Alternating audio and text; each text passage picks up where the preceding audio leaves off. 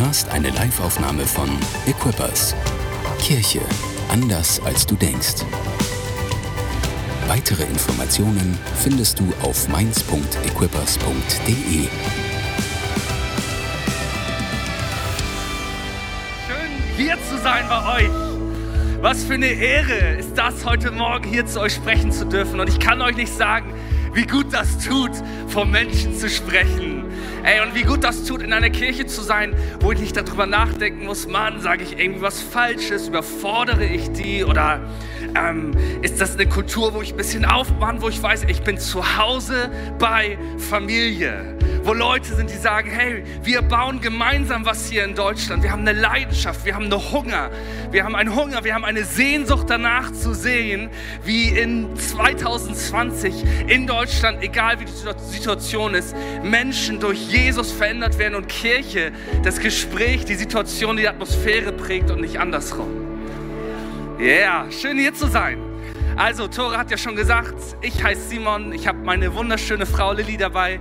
Das ist super cool für uns. Wir haben drei kleine Kinder und, also klein sind die gar nicht mehr. Und lange Zeit war das nicht möglich, dass nur wir beide unterwegs sind. Das ist echt eine neue Season. Und wenn du vielleicht gerade noch in der Season bist, wo du merkst, das geht noch nicht, hey, es kommt wieder. Für alle, alle Eltern von kleinen Kindern hier, wisst ihr, was gerade passiert ist? Mein, also wir haben drei Mädels und das ist eine gute Zahl und das bleibt so, es sei denn, Gott hat eine andere Idee. Aber unsere jüngste Tochter ist gerade trocken geworden. Windeln, Ade. Halleluja! Come on! Kann ich ein bisschen Glauben hier im Raum bekommen? Ich wusste gar nicht mehr, wie das ist. Hey, ähm, so cool hier zu sein. Ich möchte euch alle hier vom Team einfach mal ehren für euer Investment die letzten paar Monate in dieser krassen Zeit, was ihr hier gebaut habt, was ihr nach vorne gebracht habt, wie ihr Leute ermutigt. Das ist der Hammer. Angefangen von Quick Charge mit äh, dem, wie ihr Gottesdienste macht, wie ihr vorangeht, wie ihr zeigt, hey, Kirche geht, äh, ist nicht abhängig von den Umständen, sondern Kirche geht voran. Und das, da möchte ich einfach mal für ehren, für das Investment. Hey, alle Nerds hier, Jesus liebt euch, wenn ihr irgendwie Filme schneiden könnt und so Kram, ist der Hammer.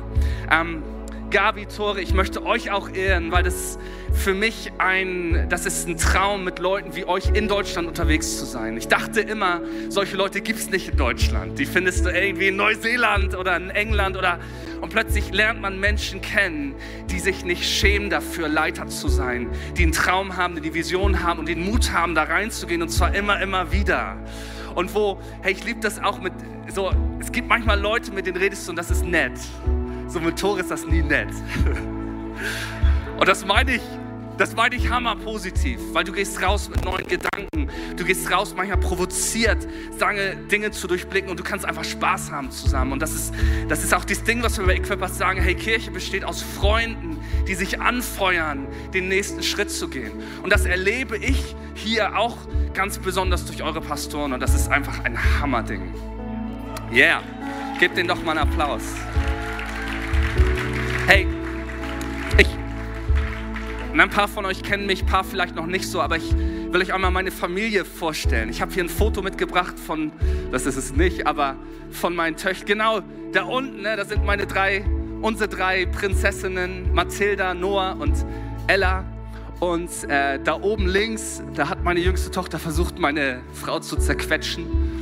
Und äh, sie hat es wirklich probiert. Man kann die ansehen, also Zum Glück hatte sie da noch eine Windel an. Ähm, genau, das ist irgendwie aus dem Sommerurlaub. Und ihr könnt, wie ihr sehen könnt an den Fotos, ohne Frage bin ich das bestaussehendste Mitglied unserer Familie. Ja. Oder? Mein Thema heute Morgen ist Demut. Nein. Ähm, nee, nee, das ist. Hey, und wir haben das Jahr ist abgefahren. Ich weiß, es ist für dich abgefahren, das ist für mich abgefahren. Und in diesem Jahr haben wir was erlebt, was irgendwie gar nicht zu dem Jahr passt. Die letzten Jahre, das war bei uns, da ist Church so nach vorne gegangen. Das ist echt explodiert teilweise. Gott hat Türen aufgemacht und es ist gewachsen und wir haben Wunder erlebt und wir haben, ja, ist vielleicht eine gute Idee, danke. Ähm, wir haben erlebt, wie, wie Kirche einen Unterschied macht. Und das war großartig.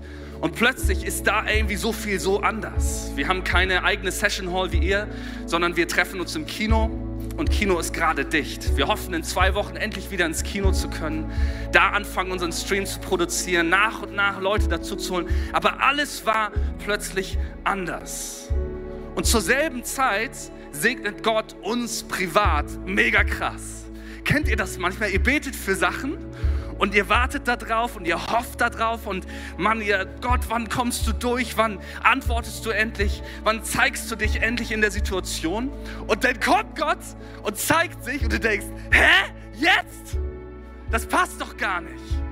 Und, und das ist dieses Ding. Gott sagt, ey, ich bin nicht abhängig von deinen Umständen. Ich bin nicht abhängig von deiner Meinung. Ich bin nicht ab, ich bin Gott. Und ich tue, was ich tue und ich weiß, was ich tue. Und in diesem Jahr war das so, Anfang des Jahres ruft uns unsere Vermieterin an, sagt, ähm, hey, ich möchte zurückziehen in mein eigenes Haus, meldet Eigenbedarf an. Zum 30.06. müsst ihr raus sein. Und das passte gar nicht in meinen Plan. Überhaupt gar nicht. Es war so ein bisschen, hey Gott, ähm, das passt gerade nicht, oder? Da muss doch jetzt was anderes kommen. Das war ein richtiger Prozess, wo wir nochmal richtig loslassen mussten. Wie wollen wir wohnen? Äh, was können wir uns auch gerade leisten? Was geht da und so? Und wir haben uns so auf die Reise gemacht und das echt abgegeben. Und dann passiert Corona, wo du denkst, okay, so jetzt, was kann da noch Großes kommen? Und das Resultat ist, dass wir in diesem Jahr unser absolutes Traumhaus kaufen konnten. Ein Abs also das ist das so viel drin und mehr von dem, was wir uns gewünscht, erhofft und geträumt haben. Und ich war die ganze Strecke dahin, da ging es mir so, hä, das passiert das gerade wirklich? Nee, nee, da kommt irgendwann kommt irgendwer raus, so dass bei der Bank oder so macht so eine Tür auf und jemand kommt und sagt, ey, das war alles nur ein Scherz. Du glaubst doch nicht wirklich, dass in diesem Jahr das passieren könnte. Bist du denn bescheuert? Und ich habe da irgendwie immer drauf gewartet. Und das Resultat, wir sind da und wir sehen, wie Gott einfach seinen Segen ausgießt. So, und wir durften wirklich annehmen, boah, wir haben ein Traumhaus in diesem Jahr geschenkt bekommen sozusagen. Ähm, und dann ist was Abgefahrenes passiert. Gott hat unser Gebet erhört, über alle Maßen, über Bitten und Verstehen hinaus, wie Paulus das sagt. Er hat uns gesegnet und dann waren wir drin und plötzlich sind wir ganz leise geworden. Vorher haben wir geschwärmt von diesem Haus. Oh, das ist so schön und die Lage und wuhu.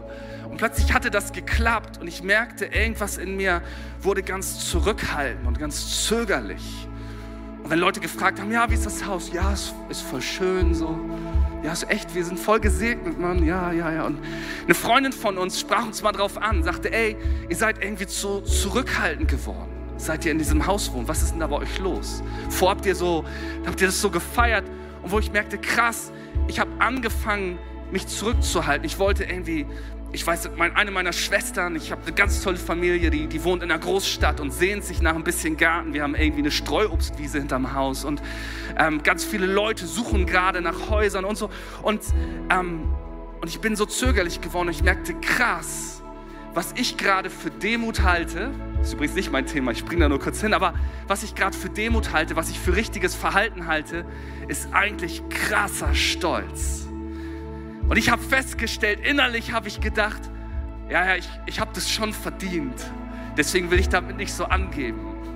Und ich musste richtig so umdenken und sagen, krass, ich hätte das nicht tun können, Gott. Und jeder, der jetzt kommt, ich erzähle ihm von diesem Haus und ich erzähle ihm davon, wie Gott treu ist, wie er segnet und wie wir seinen Segen genießen dürfen. Und ich erzähle ihm davon, dass wir uns keine Sorgen machen brauchen, egal wie die Situation ist, weil egal was gerade ist, Gott kann dich segnen, hier und jetzt. Und er tut es, wann er möchte und ich darf das feiern und genießen.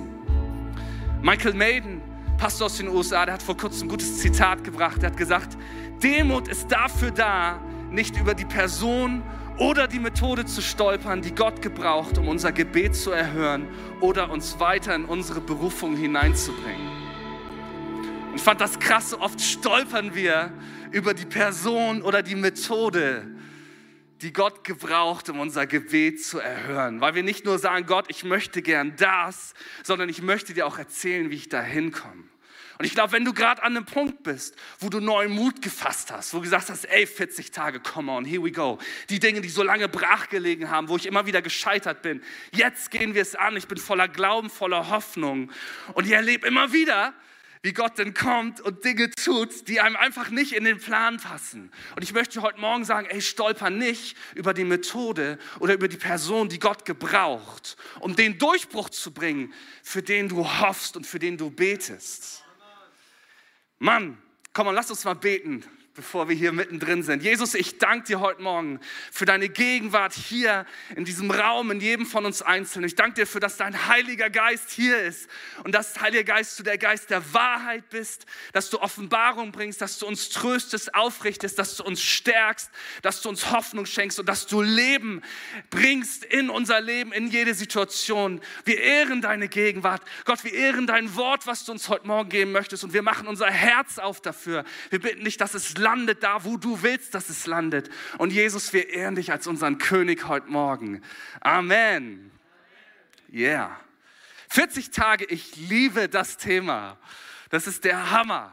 Ich liebe das Thema. 40 Tage, ihr habt da schon eine, eine, starke Message drüber gehört letzte Woche, aber 40 hat eine super hohe Symbolkraft in der Bibel. 40 ähm, steht immer für Zeiten von, von Prüfung, von Zeiten des Aushaltens, des Durchhaltens, aber vor allen Dingen von Zeiten des Durchbruchs. Das sind immer 40 Tage, 40 Jahre. Das kommt immer vor dem, wo Gott dich hinbringen möchte. Das ist ein Weg dahin. Das ist nicht der Widerstand, der dich davon abhalten soll, in das hineinzukommen, sondern das ist Gottes Weg, der dich vorbereitet dafür, dass du das, was er dir geben möchtest, ertragen, erleben und weitergeben kannst. 40 Tage ist der Hammer. 40 Jahre lang hütet Mose Schafe in der Wüste, bevor Gott sagt, jetzt bist du so weit, dass du mein Volk führen kannst. 40 Jahre lang verbringt Israel in der Wüste, bis Gott sagt, jetzt kommt ihr in das Land rein, was ich euch gegeben habe, was ich für euch vorbereitet habe. Und es gibt da einen ganz krassen Satz. Da heißt es, ich werde euch ein Land geben, wo Häuser sind, die ihr nicht gebaut habt, wo Weinberge sind, die ihr nicht angepflanzt habt. Ein Land, wo ihr die Früchte genießen könnt, die ihr nicht ausgesät habt. Und ich erlebe das persönlich gerade mit diesem Haus so. Das ist etwas, was ich nicht gebaut habe. Aber das ist fast so, als ob das jemand für mich gebaut hat. So, wir haben, das ist banal, aber irgendwie alle unsere Möbel, die wir schon hatten, die passen da alle rein. Sogar besser als in die Häuser vor. Und das ist ein bisschen, ey, das hat Gott für uns vorbereitet. Und ich möchte dir heute Morgen sagen, da gibt es ein Land, was Gott für dich vorbereitet hat, wo du nicht gepflanzt und nicht gebaut hast, aber es ist für dich vorbereitet. Und 40 Tage, 40 Jahre, whatever it takes, was auch immer es kostet, hey, halte durch, weil Gott dir da begegnen möchte, genau an diesem Ort. 40 Jahre steht immer für Prüfung, für Herausforderung, aber vor allen Dingen dafür, dass etwas Neues geboren wird. 40 Wochen dauert eine Schwangerschaft. Ich hatte vor ein paar Jahren einen Moment, wo ich kurz davor war, alles hinzuschmeißen. Wo ich kurz davor war, zu sagen, ey, das mit Pastor sein, Gott nachzujagen, zu leiten, all das, ey, das, das ist mir zu hart, das ist mir zu schwer ich mag nicht mehr. Und ganz oft, das ist auch dies bei einer Schwangerschaft, ist das so, du willst nicht mehr am Ende. Und es dauert aber noch. Das dauert noch. Du magst nicht mehr, du kannst auch nicht mehr, aber es dauert noch. Und du möchtest eigentlich hinschmeißen. Und zum Glück hat Gott mir eine unglaublich weise Frau gegeben, die mir Dinge sagt, die ich nicht hören möchte. Und ich war wirklich kurz davor, aufzugeben. Und dann sagte sie, Simon, weißt du was? Das ist wie eine Schwangerschaft. Am Ende willst du nicht mehr. Aber ist egal. Du musst da jetzt durchgehen. Es wird was Neues geboren. Neues. Und hey, Kirche in Deutschland, ich glaube, Gott will gerade was Neues zur Welt bringen. Und das fängt in unserer Mitte an. Das fängt bei mir an, aber das fängt darin an, wenn wir das, was bei uns lebt, was uns provoziert, herausfordert und zum Hoffen bringt, wenn wir das zusammenbringen und sagen, hey Jesus, wo willst du gerade hin? 40 Tage und Nächte, darum dreht sich es auch in der Story aus der Bibel, in die ich euch heute rein, mit reinnehmen möchte. Ich lese euch das mal vor. Das ist relativ lang, aber das ist total zentral. Darin ist alles, was ich heute sage, steckt da drin. Das ist in Matthäus Kapitel 4, die Verse 1 bis 11. Da heißt es, danach wurde Jesus vom Geist Gottes in die Wüste geführt, weil er dort vom Teufel versucht werden sollte. Nachdem er 40 Tage und Nächte gefastet hatte, war er sehr hungrig. Da, da, trat der Versucher an ihn heran und sagte, wenn du Gottes Sohn bist, dann befiehl, dass diese Steine hier zu Brot werden. Aber Jesus gab ihm zur Antwort, es heißt in der Schrift, der Mensch lebt nicht nur vom Brot, sondern von jedem Wort, das aus Gottes Mund kommt. Daraufhin ging der Teufel mit ihm in die heilige Stadt, stellte ihn auf einen Vorsprung des Tempeldaches und sagte, ha, wenn du Gottes Sohn bist, dann stürz dich hier hinunter. Denn es heißt in der Schrift, er wird dir seine Engel schicken. Sie werden dich auf ihren Händen tragen, damit du mit deinem Fuß nicht an einen Stein stößt. Jesus entgegnete, in der Schrift heißt es aber auch, du sollst den Herrn, dein Gott, nicht herausfordern. Schließlich ging der Teufel mit ihm auf einen sehr hohen Berg, zeigte ihm alle Reiche der Welt mit ihrer Herrlichkeit und sagte, das alles will ich dir geben, wenn du dich vor mir niederwirfst und mich anbetest. Darauf sagte Jesus zu ihm, weg mit dir, Satan, denn es heißt in der Schrift, den Herrn, dein Gott, sollst du anbeten, ihm allein sollst du dienen. Da ließ der Teufel von ihm ab und Engel kamen zu ihm und dienten ihm. Diese Story ist der entscheidende Wendepunkt in Jesus Leben hier auf der Erde. Das ist der Punkt, wo der Countdown gestartet hat. Danach gab es kein Zurück mehr. Das war der Moment, wo er aus der Verborgenheit hervorgetreten ist ins Sichtbare, wo er danach kam und sagte, hey, der Herr hat mich gesalbt, ne, die rettende Botschaft zu bringen, die Gefangenen zu sagen, dass sie frei sind. Und es war der Countdown, der dahin führte, dass er am Kreuz sein Leben gelassen hat für dich und mich. Das war der Wendepunkt in, der, in seiner Story, in seiner Biografie, in seiner Berufung. Das war der Moment, wo alles anfing. Mitten in der Wüste. Mitten da, wo kein Leben ist. Mitten da, wo er Hunger hatte, wo er Durst hatte, wo er Angst hatte, wo er versucht wurde. Und ich möchte mal ein paar Sachen hier kurz hervorholen aus diesem Text. Number one, es ist der Heilige Geist, der ihn in die Wüste führt, damit er vom Teufel versucht wird.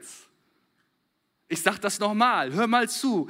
Der Heilige Geist führt Jesus, Jesus folgt der Leitung des Heiligen Geistes und der führt ihn in die Wüste, wo er 40 Tage und Nächte lang fastet und der Teufel ihn versuchen soll.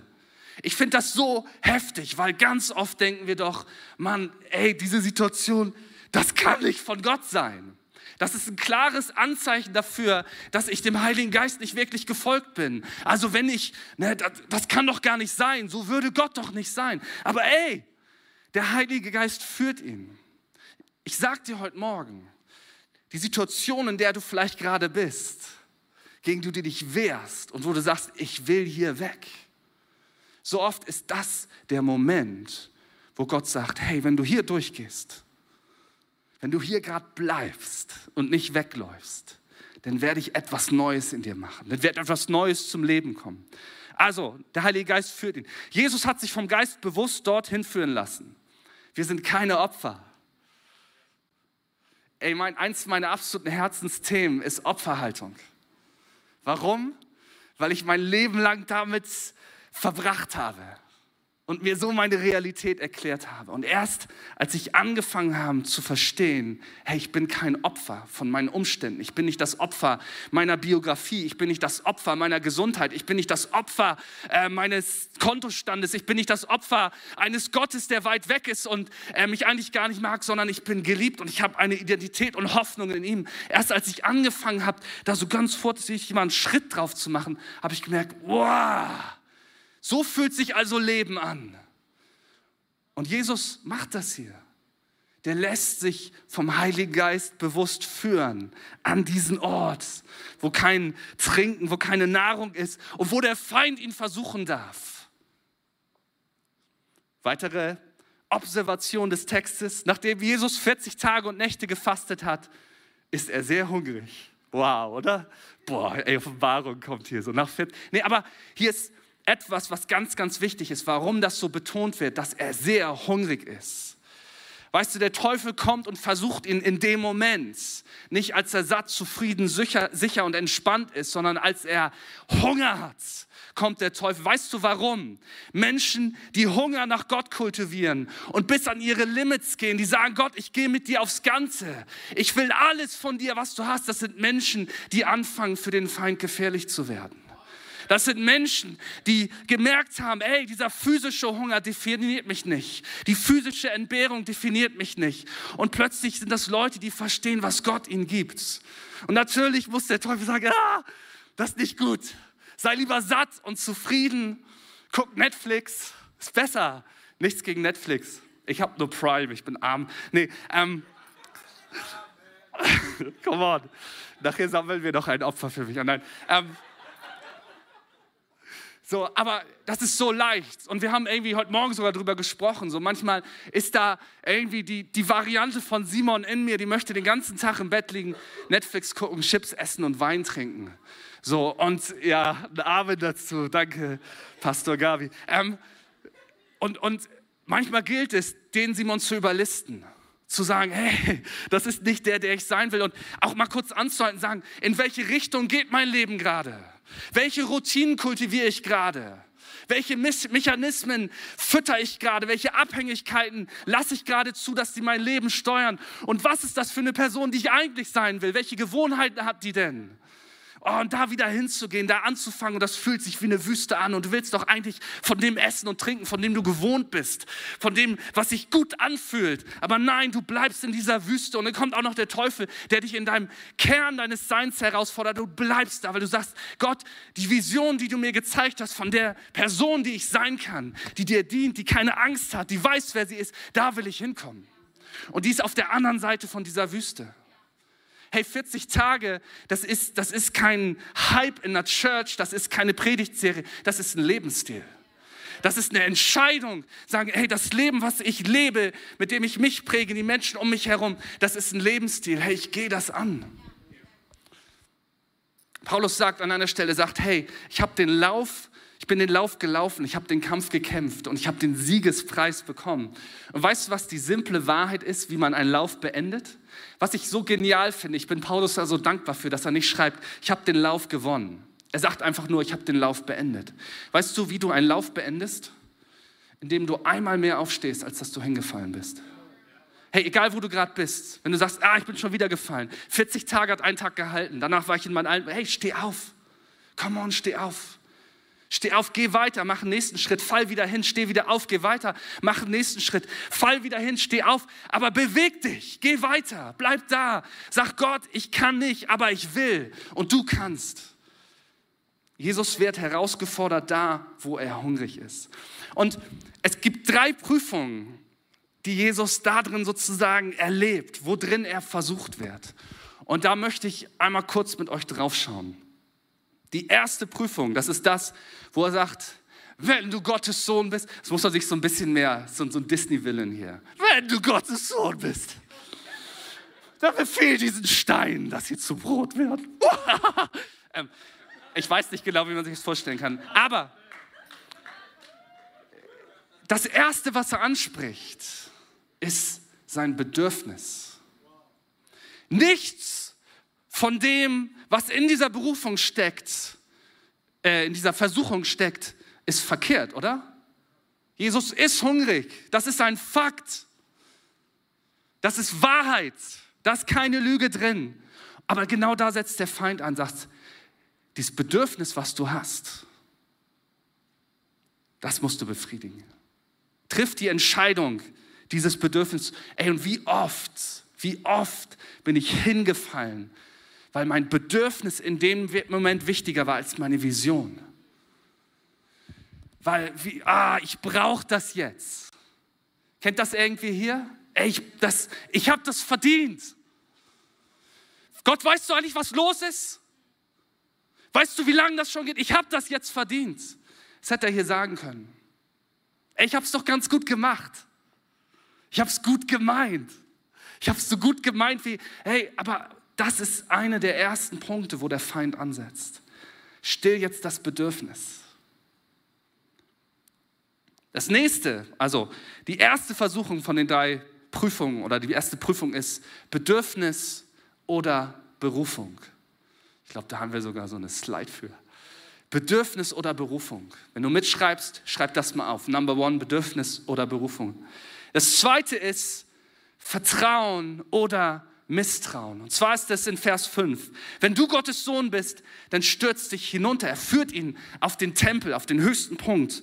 Und er steht am Abgrund. Und er sagt, ey, wenn du Gottes Sohn bist, in der Schrift heißt es doch, dass er nicht zulassen wird, dass dir irgendwas passiert.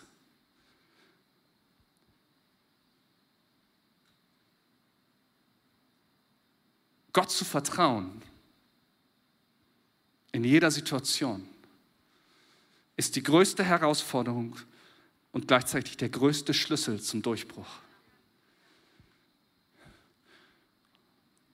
Und ganz oft kommt der Feind und sagt, kannst du Gott denn vertrauen?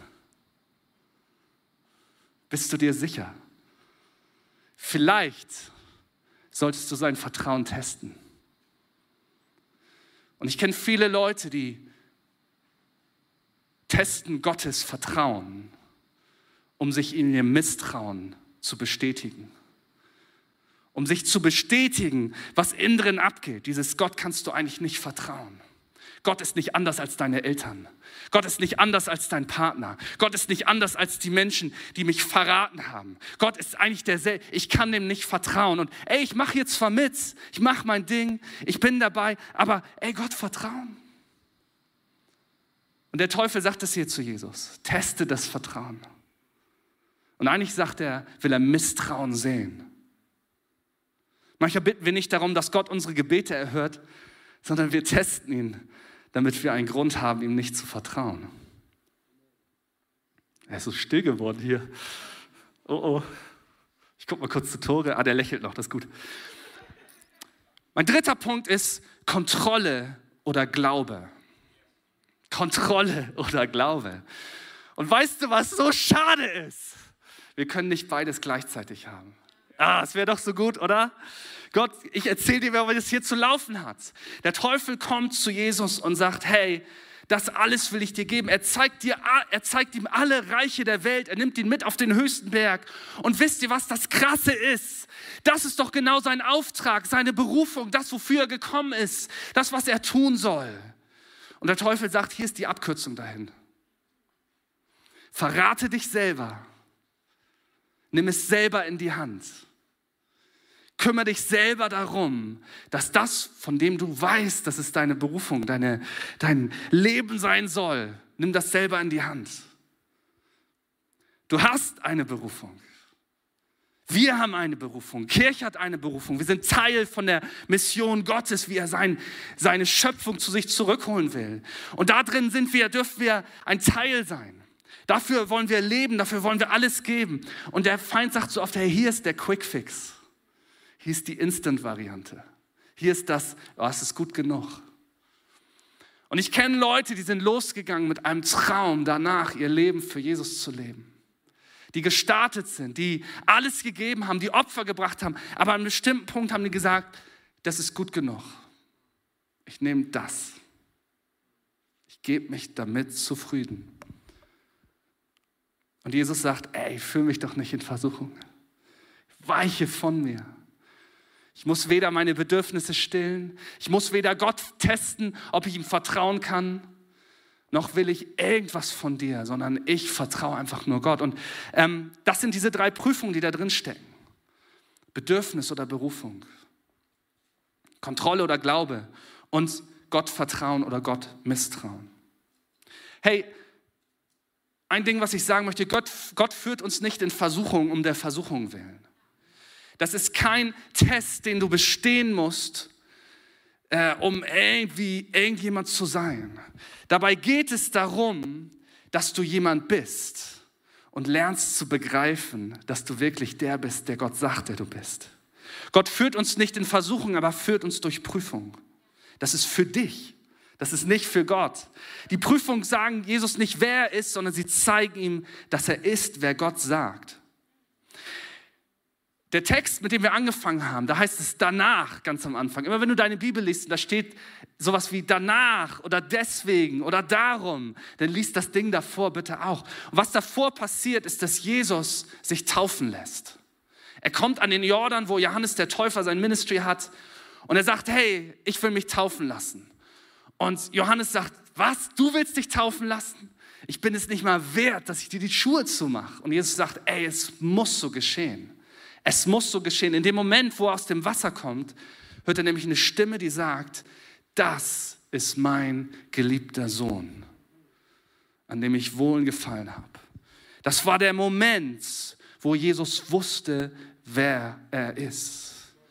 Und als er wusste, wer er ist, wusste er auch, was er zu tun hat.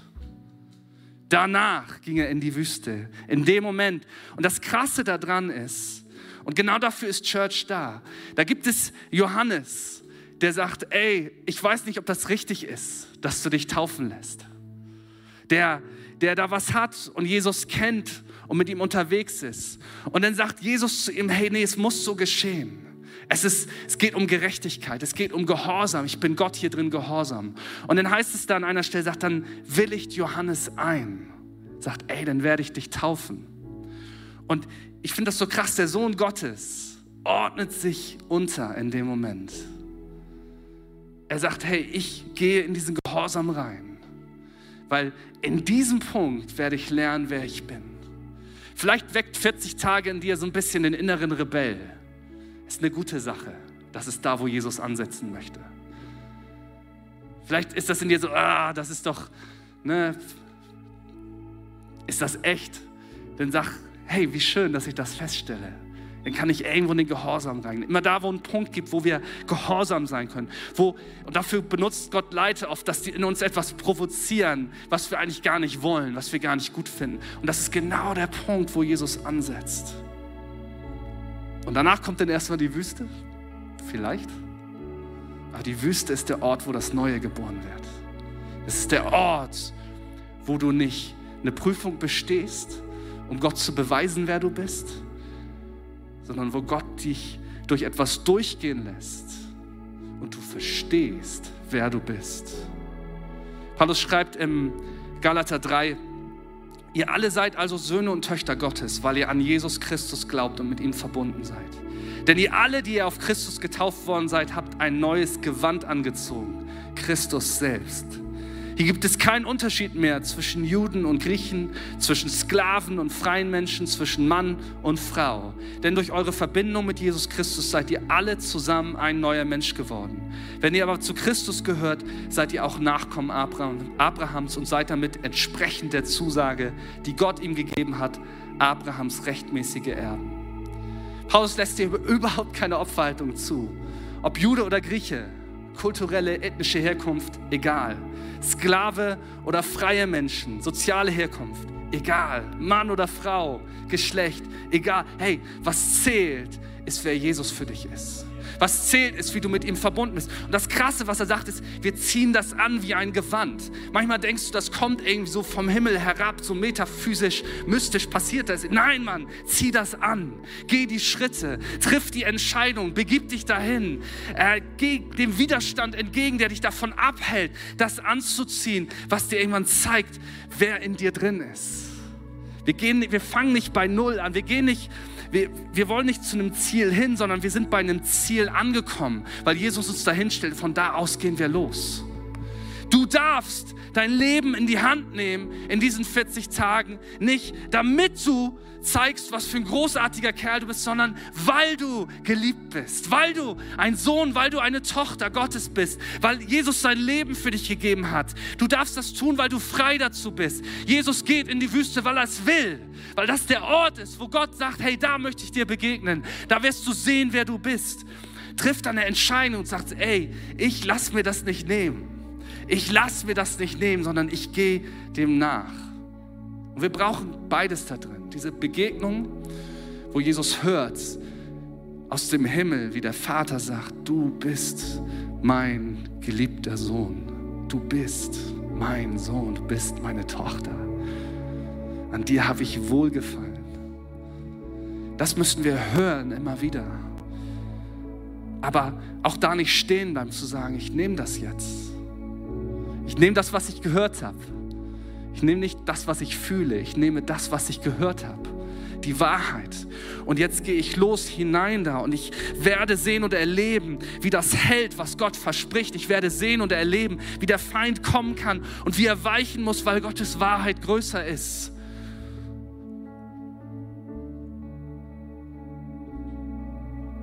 Und wo ich weiß, dass ich weiß, dass ich weiß. Wisst ihr, alles, was nicht geprüft wurde, bleibt Theorie. Alles, was wir nicht prüfen lassen, bleibt nur Theorie. Jesus geht dahin, weil er weiß, ich werde diese Theorie testen. Jeden Morgen, wenn wir aufstehen, können wir sagen, Gott, ich werde die Theorie testen. Ich werde die Wahrheit testen heute. Ich werde sehen, dass du stärker bist. Ich werde sehen, dass du größer bist. Ich begebe mich dahin. Ich begebe mich an die Orte. Ich begebe mich dahin, wo es weh tut, weil ich sehen werde, dass du größer bist. Und das Abgefahrene hier ist, die Taufe und die Zeit in der Wüste ist das Entscheidende. Alles, was danach kommt, das war klar. Ab dem Moment, wo Jesus den Kampf in sich gewonnen hatte, war der äußere Kampf gewonnen.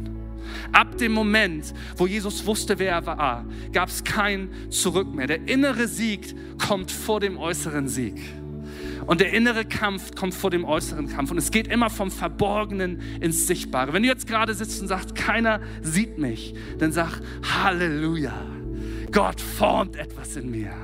Etwas, was jetzt niemand sieht, aber ich nehme das an. Ich gehe die Riesen an, die da sind in meinem Leben. Und es kommt der Punkt, wo das, was in mir lebt, nach außen hervorbricht, weil mein Gott treu ist.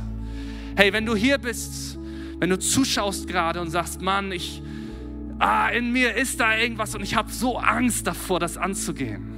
Ich will dieses Leben, von dem ich höre, aber ich, ich, ich traue mir selber nicht zu.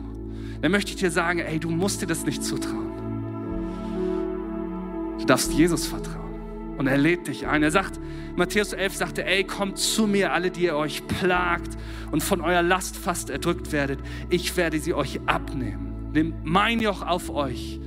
Ich bin sanftmütig, lernt von mir, ich bin demütig. Die Last, die ich dir gebe, die leitet dich, die führt dich.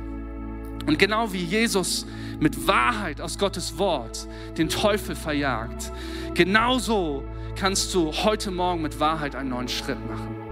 Und ähm, ich möchte ganz kurz mit dir beten. Wenn du sagst, ich möchte einen Schritt machen, vielleicht das erste Mal, vielleicht das tausendste Mal, dann stell dich heute Morgen auf diese Wahrheit und sag, Jesus, ab heute fängt was Neues an.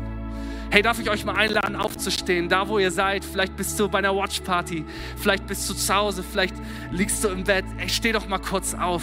Wir sind, stehen hier vor dem König und wir dürfen vor ihn treten. Und wir sagen, Jesus, heute Morgen stelle ich mich auf die Wahrheit, dass du für meine Schuld gestorben bist und dass du auferstanden bist, damit ich Leben habe. Und heute Morgen bekenne ich mich schuldig vor dir. Ich gebe dir alles, was zwischen mir und Gott steht. Und ich danke dir, dass du das wegnimmst. Ich danke dir, dass du mich frei machst. Und ich sage, ich bin ein Kind Gottes. Ich glaube an Jesus Christus. Und ab heute gehöre ich, gehöre ich in Gottes Familie. Und sein Leben bestimmt mein Leben. Er sitzt auf dem Thron meines Lebens. Amen. Hey, 40 Tage, lass uns das zu einem Lebensstil machen. Lass uns das zu einer Entscheidung machen. Wenn du gerade eine Entscheidung getroffen hast, dann melde dich hier im Chat oder schreib eine E-Mail, geh auf die Seite. Es sind Leute, die wollen dir helfen, auf diesem Weg die nächsten Schritte zu gehen. Vielen Dank, Gott segne euch. Danke fürs Zuhören. Weitere Informationen findest du auf mainz.equippers.de.